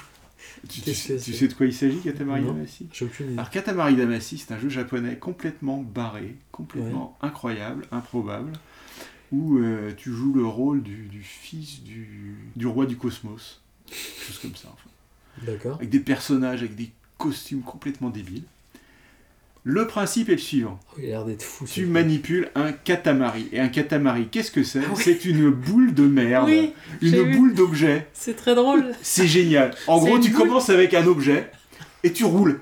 Tu fais rouler cet objet et tout ce qui touche cet objet s'agglomère à la boule. Ça devient une Et boule ça géante. devient de plus en plus grand jusqu'au moment où tu agglomères la planète entière. C'est débile C'est un principe complètement idiot. Ah, mais ça existe. Mais ça fonctionne super bien. Et le principe du truc, c'est que c'est débile, que t'as des, graphismes super colorés, t'as des musiques lamentables. Ouais. C'est un grand moment d'absurde et de n'importe quoi. Il faut que j'y joue. Génial. Il est sur Switch, ça? Il va sortir sur, sur Switch l'année Ah, prochaine. C'est génial. Euh, alors, en attendant, Mais le but, c'est quoi? Le but c'est d'amasser un maximum de merde sur ton katamari. Bah oui, quoi. Il y a pas mal l'image et tout. En effet. Ça a l'air d'être joli avec des arcs-en-ciel. et Ah oui, oui, oui, c'est ça. c'est- c'est- Ok. Alors, donc, mon trou normand euh, prend le, le principe inverse. Donc là, on, on- on est un trou. Oui. On- D'accord. Euh, vous jouez le rôle d'un trou. Ok. Et euh, vous faites tomber des trucs dans les trous. Ok. Pour que les trucs tombent dans le trou, il faut que les trucs soient plus petits que le trou. Et donc le trou grossit. Et au le fur trou et est à grossi mesure. au fur et à mesure qu'on fait tomber des trucs dedans. D'accord. Donc c'est comme Katamari, il faut essayer de faire grossir son, son truc. C'est faut faire grossir son trou. Il faut élargir son trou. Voilà. Voilà. Et jusqu'au moment où on, c'est- où on- où on engloutit euh, toute Donc la ville. C'est un jeu qui est exactement à l'opposé du, du- du phallique, quoi. Alors, faut que je vous parle de ça, en fait, qui est un jeu euh, que j'ai installé sur mon téléphone, qui fait partie des applications gratuites euh, qui peuvent être payantes euh, d'Android. Ouais. Et genre, il est nu- entre numéro 1 et numéro 5, et ça s'appelle Hall.io. Ah mais ça ressemble énormément. Et en fait, ben, je pense qu'ils ont dû reprendre le même principe. Et par contre, j'ai joué comme un gros porc. T'es un trou au début, et en fait, faut que faut que tu absorbes les trucs. Tu fais une course en fait avec. euh, avec les gens, et plus tu. Plus tu Ah, tu joues avec d'autres gens. T'as d'autres gens, alors c'est des fausses personnes, tu peux y jouer. Et en fait, il faut trouver des endroits où t'as bah, où as moyen. Bon, là, par exemple, t'es à côté de l'eau, donc tu perds. Mais plus tu vas, plus tu vas, plus tu vas amasser. Par exemple, tu arrives sur un chantier où il y a beaucoup de plots, tu vas manger les plots. Et plus tu vas les manger, plus tu vas grossir. Et dès que tu grossis, après, tu vas prendre Ouais. une taille de plus Donc importante. c'est un peu le même principe. Et après, alors- t'avales des immeubles. Donc quand même. Mais alors, le, le truc avec euh, Donut County, c'est Ouais. qu'il y a une histoire qui va avec, et l'histoire est fantastique. On, on suit les aventures d'un. d'un. D'un trou euh, Non, non, non, non. Ah, un raton laveur, pardon. Donc clair. on suit les aventures d'un raton laveur qui livre euh, des donuts. D'accord. Et, euh, Comme, comme tout un donc, chacun. Voilà. Chaque fois que quelqu'un demande, un, un- demande des, do- commande des donuts, Mhm. euh, ce trou apparaît chez lui et, et bouffe tout. Et euh, donc, Le euh, trou du- les, du- les du gens essaient de comprendre euh, ce qui se passe, tout ça, et puis essaient de, de- de convaincre le raton laveur de, de faire quelque chose et de, de- de- de rectifier les choses. Mhm. Et alors, ce raton laveur est le personnage euh, de la plus grande mauvaise foi que vous pouvez imaginer. C'est euh, une espèce de connard. C'est l'écriture est super drôle Mhm. et euh, donc on a ce principe débile qui effectivement on trouve dans d'autres jeux, mais euh, ce qui fait l'intérêt là c'est l'histoire euh, complètement débile comme dans Katamari Damacy, les dialogues et puis alors tous les objets qu'on bouffe avec son trou sont décrits, mais sont décrits avec euh, avec un style euh, complètement incroyable où euh, enfin on a l'impression qu'en fait c'est décrit par le raton laveur si tu veux. D'accord. Euh, il a une perspective sur les choses qui. Mais qui- il est sur, euh, sur mobile? Ah oui, il est sur mobile, oui. Il y a une Trashopédia qui est l'encyclopédie de, toutes de toutes les saloperies que tu as récupérées dans ton, dans ton truc. Alors j'en prends un au hasard, on va prendre euh, euh, le lapin. Le lapin de laboratoire. Un criminel avec, euh, avec, un, petit peu de, avec un petit peu de honte. Les descriptions sont hilarantes, quoi. Euh, voilà, le microscope, j'utilise ça, j'utilise ça pour espionner les microbes. Nu. The nude microbes. ok, c'est pas mal. Non, c'est vraiment super drôle euh, et euh, on s'amuse bien. C'est c'est un petit peu euh, court, ça dure euh, deux heures, deux heures et demie à tout casser, mais on se fend la gueule pendant deux heures et demie, quoi. C'est euh, Je suis un peu frustré quand même qu'il y ait pas mal de bons bons jeux iOS Ouais. qui sortent jamais sur Android. Ouais. Tout le temps. Ouais. Tout le temps, tout le temps, tout le temps. Ouais. Il y avait, euh, il y avait Et un c'est- jeu. C'est pour ça, c'est pour ça qu'il faut absolument acheter la nouvelle montre euh, Apple qui a, un- qui a une détection parce qu'elle a une détection de chute. Parce que comme ça, quand C'est on quoi voit, le rapport parce que quand on voit le, quand on voit le prix du, Ah. du nouvel iPhone pour Donc, pouvoir jouer à ces jeux iOS, et ben on tombe raide, voilà. Et donc on achète la montre d'abord, comme ça on peut acheter le téléphone après, et puis après on. Bon, enfin bon, ceci dit, je Bref, recommande chaudement Donut County, on passe vraiment un super moment, et c'est un excellent trou normand entre deux choses plus sérieuses. Nickel. Dan, tu voulais nous parler maintenant de livres que tu avais particulièrement appréciés. Alors en Voilà. plus de Ready moi, je suis- Player One, Moi, à la base, voilà, moi, je, suis un- je suis assez amateur des. Pardon. Je suis, très, je suis amateur de, de polar, beaucoup. Donc, en fait, euh, j'ai. j'ai, euh, J'aurais pas mal de polar à recommander, mais on- ici, je vais, en par- je vais en parler de deux, en particulier deux séries. Ouais. Donc, euh, la première, alors, on va parler d'abord de, de la série des Three Pines. Des, alors, euh, je sais pas en français d'ailleurs, mais bon, c'est Three Pines et c'est de Louise Penny. Et donc, en fait, c'est une série qui se passe au Canada. Au Canada. Et donc, euh, Est-ce qu'il y a l'accent canadien dans au le- Québec même. Et donc, en fait, euh, ah bah dis, moi j'ai passé pas mal de temps à Montréal, alors je, je connais bien et j'apprécie beaucoup. euh, j'apprécie très beaucoup sympa, les Montréal. Québécois.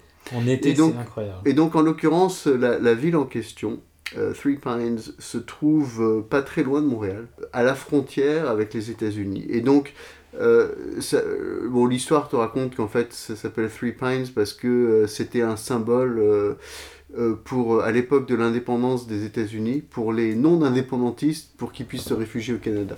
Donc l'idée, c'est un peu, ça, a un peu ce côté euh, Miss Marple, avec euh, parce que c'est des, des polars qui se passent donc dans, cette, dans ce village qui, où tout le monde se connaît, et où tout le monde se connaît bien, et où euh, et, l'inspecteur Gamache, qui lui est un, un des inspecteurs euh, de la Sûreté du Québec, Mhm.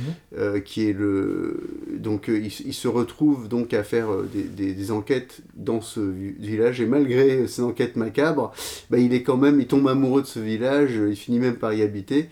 Et, et c'est vrai qu'il c'est vraiment, il y a un côté très charmant, très intéressant. Et, et d'ailleurs, été très déçu par la série télé parce que justement, le côté visuel auquel on s'attend, je trouvais, n'était pas très bien représenté. Ouais, c'est sorti en 2013 la, la série, ça s'appelle Still Life, Ouais. A Three Bah, Pines Mystery. C'est un pilote en fait parce que c'est le seul qu'ils ont tourné et il a pas bien marché et parce qu'il n'était pas terrible honnêtement. D'accord. Euh, bon après euh, ça, ça se laisse regarder mais c'était pas ça cassait pas trois pattes à un canard alors que les livres sont tellement bien écrits. Il y a un côté poétique, c'est c'est vraiment sympa. Puis il y a des personnages très marrants, très attachants.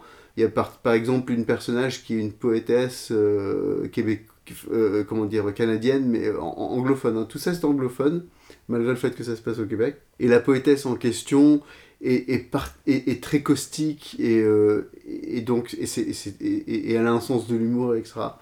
Et euh, c'est une, des, une des, des personnes préférées de Gamache. Et du coup, c'est une collection de romans, c'est une série, c'est-à-dire que chaque, chaque livre est une enquête. ou- C'est ça, chaque Ouais. livre est une enquête, donc il y, en a plus, il y en a pas mal qui sont sortis, je dirais qu'il y en a peut-être une petite dizaine qui sont sortis, et, euh, et franchement ils sont vraiment très bien, moi j'ai beaucoup apprécié. Il y a aussi, donc chaque livre est une enquête, mais il y a aussi des, des, des, in- des, euh, intrigues qui prennent plusieurs livres à se dénouer, en particulier euh, sur euh, Gamache et, les jeux politiques autour, voire même la corruption, etc. Et c'est vachement bien. Ce côté-là est aussi vachement bien développé parce que bah, ça donne envie de ça, donne envie de, de, de lire les autres quoi alors évidemment je les- du coup je les conseille tous dans l'ordre hein. Mm. Euh, mais, euh, mais c'est une très très bonne série moi j'ai beaucoup apprécié L- alors l'autre je pense qu'elle est, elle est plus connue encore Euh, donc c'est la, la série c'est Cormoran Strike Cormoran Strike. voilà, Cormoran Strike. Et alors, écrite par Robert Galbraith, qui n'est autre que J.K. Rowling, donc l'auteur de, de Harry Potter. C'est un secret de Polichinelle. Euh, elle, a, elle a en fait, euh, sous ce pseudonyme, écrit euh, une petite série. Donc là, elle en est au quatrième. qui sort dans quelques jours, je crois. Mais c'était un secret, c'était un secret qui a tenu pas très longtemps. Et donc, bon, vous vous en doutez, elle a les moyens d'avoir de très bons éditeurs et tout, et donc évidemment c'est très bien fait, très bien écrit, très bien monté. La série est, la série télé apparemment est sortie aussi, j'ai pas encore vu, mais euh, Ouais, je m'attends ont- à ce que ce soit bien.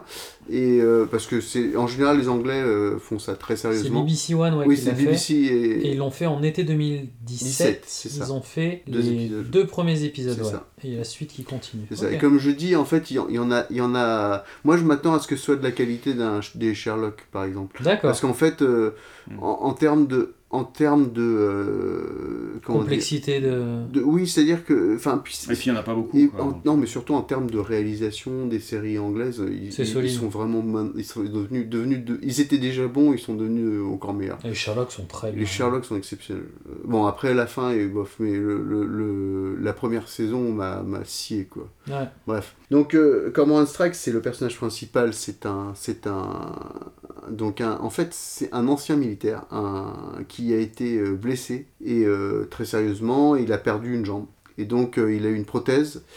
Et avant ça, il était dans la police militaire, etc. Et donc, il, il- c'est un enquêteur. Et il a décidé d'ouvrir sa boîte de détective privé. Et donc, il est détective privé et il doit remplacer sa secrétaire. Et, euh, et la nouvelle secrétaire, donc dans le premier livre, qui, qui s'appelle Robin, Mhm. qui elle-même euh, est, un- est dans une phase très de, énormément dans une phase de transition dans sa vie. Euh, elle, elle est en train de se marier, elle, se, elle est fiancée avec un, avec un gars qui a des côtés pas très sympathiques. Et donc elle, elle, elle, elle- elle décide de venir bosser pour lui et, et, euh, et elle s'attache à ce boulot parce qu'en fait elle est attachée autant au personnage qu'au travail en question. Et donc il y a toutes ces, toutes ces, donc le mélodrame un peu de la vie privée euh, et qui, qui, qui vient se mélanger aux enquêtes euh, et même d'ailleurs euh, dans le dernier ép- l'avant-dernier épisode donc le 3 Mhm. euh, le, le enfin quand je dis épisode l'avant-dernier livre Troisième tome. le troisième tome, donc ça vient carrément, carrément, carrément rentrer dans le. Dans le enfin, il y a, il y a un gros. Y a un gros mix entre la, la vie privée et la, et, et la- et- et la, et la vie euh, professionnelle de cette jeune femme. Donc il se tourne autour. Et voilà, et, et c'est un côté très très intéressant. Enfin moi j'ai très attachant et très, euh, euh, je veux dire, ouais non c'est prenant. Moi, moi Ouais. j'ai vraiment j'ai beaucoup aimé et j'attends avec impatience ça que le, le quatrième sorte. Euh, je je m'empresserai de le lire. Et donc voilà, donc ça c'est la série Cormorant Strike. Cormorant Strike. Voilà. Deux romans sympathiques, deux collections de romans sympathiques à lire en tout cas dans la partie policier. Voilà. Alors du coup, on est passé de livres à bande dessinée. Bertrand, t'avais deux, deux petits bijoux, non? T'avais Caribou. Ah ouais, ouais, ouais. Deux, deux trucs là que, que j'ai découvert euh, en, en rentrant en France euh, cet été et qui m'ont vraiment euh, beaucoup plu. Alors je vais commencer par euh, Caribou, qui est l'auteur. hein. Le, le bouquin s'appelle Dialogue. Alors ce truc-là, c'est un peu comme des comic strips. Ouais. Chaque, euh, chaque truc dure une page. Bien qu'il y en ait qui se répètent un petit peu. Mais alors ça prend des thèmes euh, très variés comme euh, la religion, les vampires, la mythologie, des trucs comme ça. Et euh, ça, ça fait des dialogues. Le bouquin s'appelle Dialogue. Et il, fait, il fait des dialogues autour de ces thèmes-là et qui sont complètement débiles et anachroniques. Alors, je vais pas, je vais pas en parler pendant trois heures. C'est drôle, c'est super drôle. Je vais vous lire le dialogue de couverture. Alors, vous imaginez, vous avez Achille, donc le personnage de la mythologie grecque, euh, Ouais. Achille, avec son casque de, tu sais, genre Mhm. spartiate, avec Ouais. la, la crête, tout ça. Il est par terre, en train de se masser le pied. hein. donc il a enlevé une chaussure, il est en train de se masser le pied. Et en face de lui, on voit euh, un personnage qui ressemble à un campeur, euh, Ou avec un un sac étudiant. à dos, Ouais. Ouais, un randonneur, voilà, un Avec randonneur. Un randonneur. Alors le randonneur commence à parler, il dit Achille, les gens nous attendent là. Mais je me suis chopé une ampoule. Et alors, t'es invincible Oui, mais elle est sur mon talon. Talon. Bon, bah, c'est pas la mort. Laisse-moi. Je vais pas te laisser seul dans la forêt. J'entends une voix. Est-ce Hadès qui m'appelle? Non, c'est juste Marie-Christine qui demande pourquoi on s'arrête. Je vais crever. Putain, c'est qu'une ampoule Sur mon poids faible Tu sais quoi? Tu me fais chier. Je vais finir la rando. Ciao. Attends, écoute. C'est Hadès, là? Non, non, c'est toujours Marie-Christine. Ouais, ça vous donne l'ambiance du truc, quoi. Ouais. C'est, euh, c'est vraiment super drôle. Ça fait 120 pages et... euh, Donc c'est souvent, bonheur. c'est souvent une image avec justement des bulles de dialogue euh, qui Ouais. s'enchaînent. euh. Ouais, ouais. Ouais, c'est pas mal. Et on le lit pas pour les graphismes, hein, on le lit vraiment pour, Ouais, le- ouais, mais pour ça- le ça a l'air dialogue. rigolo, ouais. C'est vraiment Mm, mm, super mm, mm. marrant. Quoi. C'est très marrant. En comic strip, il y avait Bastien Vives, je sais pas si je vous en aviez déjà parlé, que j'avais adoré, qui, qui avait fait euh, un blog avec plein plein de comic strips, et puis il avait fait aussi d'autres bandes dessinées dont je parlerai dans le futur, mais c'est euh, un peu le même genre aussi, avec euh, la même, euh, ou la même image qui se répète Mm. cinq fois de suite. Donc Ouais. c'est toujours la même image, mais c'est juste Ouais. les dialogues qui changent, qui jouent beaucoup sur le côté, euh, côté humoristique. Ouais. Des trucs bien écrits. et, Donc, Dialogue de Caribou, et l'édition édition Tapas Ouais. Okidoki. Bon, et puis alors, euh, l'autre BD dont je voulais parler, là pour le coup, euh, c'est un peu un blockbuster. hein, c'est euh, le dernier truc de. C'est Glénat? Où est-ce qu'il est? Je sais pas, il est où là? Vite Et derrière moi Où est la BD C'est bon, je l'ai là. De Glénat. Voilà, donc c'est vraiment euh, c'est ce qui peut en BD se rapprocher le plus d'un blockbuster. Quand tu vas à la Fnac, tu vois que ça, quoi. Il y en a, il y en a des piles entières. Ça se vend très très bien et c'est super justifié, quoi. C'est Alors, le type il qui a faut fait ça. flinguer, Il faut flinguer. Ah ouais, on va dire ce que c'est quand même. hein. Il faut flinguer Ramirez, acte 1. De Nicolas Petrimo. Petrimo. Alors Nicolas Petrimo, apparemment, euh, c'est un type qui, euh, qui est graphiste et euh, qui a bossé dans le jeu vidéo. Il a travaillé sur euh, Dishonored 2. D'accord. Euh, donc euh, des trucs euh, quand même qui, qui, qui envoient un petit peu. Ouais. Euh, et alors ce type-là, il a un humour complètement incroyable. Ce truc-là, Ramirez, il faut tuer Ramirez. Je dirais que c'est la rencontre euh, incestueuse entre euh, cette série sur Canal+, euh, les, les, les- les messages à caractère informatif, Ouais. hein, euh, qui étaient des, des sortes de détournements de films d'entreprise euh, Ouais. complètement débiles, Ouais. et de Pulp Fiction. C'est vraiment entre les deux, il y a des scènes d'action euh, complètement fantastiques, il y a des euh, dialogues euh, incroyables, des personnages de, de, de, de- Pulp Fiction, euh, ou des gangsters euh, qui se courent après, et puis euh, des réparateurs d'aspirateurs. Et tout ça se marie dans, des, dans une histoire complètement incroyable. Euh, Il y a aussi euh, des, des, euh, deux nanas en, en fuite euh, qui fuient la police. Tout ça se rencontre, euh, se mélange. des personnages vraiment super drôles, des dialogues incroyables. Et alors, ce mec-là, il a fait une sorte d'univers parce que euh, il a fait un site web qui est aussi drôle que, que, le, que la bande dessinée. Et sur ce site web, auquel on accède par des codes, euh, des codes euh, QR Bah, codes qui ouais. sont euh, dans le dans l'album. Donc tu, tu, tu regardes l'album avec ton téléphone, tu vas sur le site et tu regardes les, les vidéos. Et les Ça, vidéos, là, on est dans on est dans message à caractère informatique. Ah Il y a la pub de l'aspirateur, mais c'est Ah, incroyable. quoi. Hey, salut Moi c'est Scott, mais tout le monde m'appelle Jimmy. Mais qu'est-ce que c'est que ça, Christine? Ça, je. je sais pas. Ah, mais moi je sais, Christine On dirait qu'il y a quelqu'un qui a pas fait le ménage depuis un sacré bout de temps, je me trompe Tout à fait, Bill. Une nouvelle ère commence dès à présent grâce au tout nouveau Vacuumizer 2000 de la Robotop. Un manche long porté pour diminuer vos efforts. À la fin, à la fin de, la, de la bande dessinée, il y a euh, deux pages qui s'appellent Information additionnelle où il raconte sa vie. Genre, Nicolas Petrimo a été conçu en territoire normand et a été pesé pour la première fois le jour de la sortie de Thé au cinéma. Ouais. Donc, tu sens tout de suite, euh, trop jeune pour découvrir ce chef-d'œuvre en salle, il attend sa septième année pour le voir à la télévision, ce qui provoqua chez lui une certaine addiction pour le cinéma américain, le catapultant instantanément dans les allées du vidéo center de la ville. Et t'as des Et- images, et t'as, t'as- Et ouais, il y, a ses étagères, son bureau. Ouais, et c'est très c'est euh, c'est c'est Ready Player One, encore Ah, une fois. Quoi. Il, y a, C'est, il y a euh, la bande dessinée Tank Girl. Alors, la méga respect, il a. Putain, il a des jeux, j'essaie de savoir c'est quoi les jouets. Mais là, bon, bien sûr, il a un E.T., il a un R2D2. Ouais. Il a aussi euh, des jeux. Alors, il a. Il y a du NES, Rambo, il y a- du jeu NES, il y a Mario Bros. Duck Hunt, Dragon Ball, Kung Fu Tetris. Ouais, Kung Fu était compliqué à jouer quand même. Un petit, un petit personnage. Ouais, il y a vraiment. Il y a du bon. Ça, c'est du Star Wars. Ouais. Ouais, il y, a des, il y a des belles images. Ouais, son, la vue de son, de son de bureau. son bureau ouais. est plutôt sympa, ouais, avec beaucoup, beaucoup de références. Ouais, Avec mais- un et, puis, et puis une, disk. pi- une pipe posée sur le, sur le bureau qui fume, tu sais.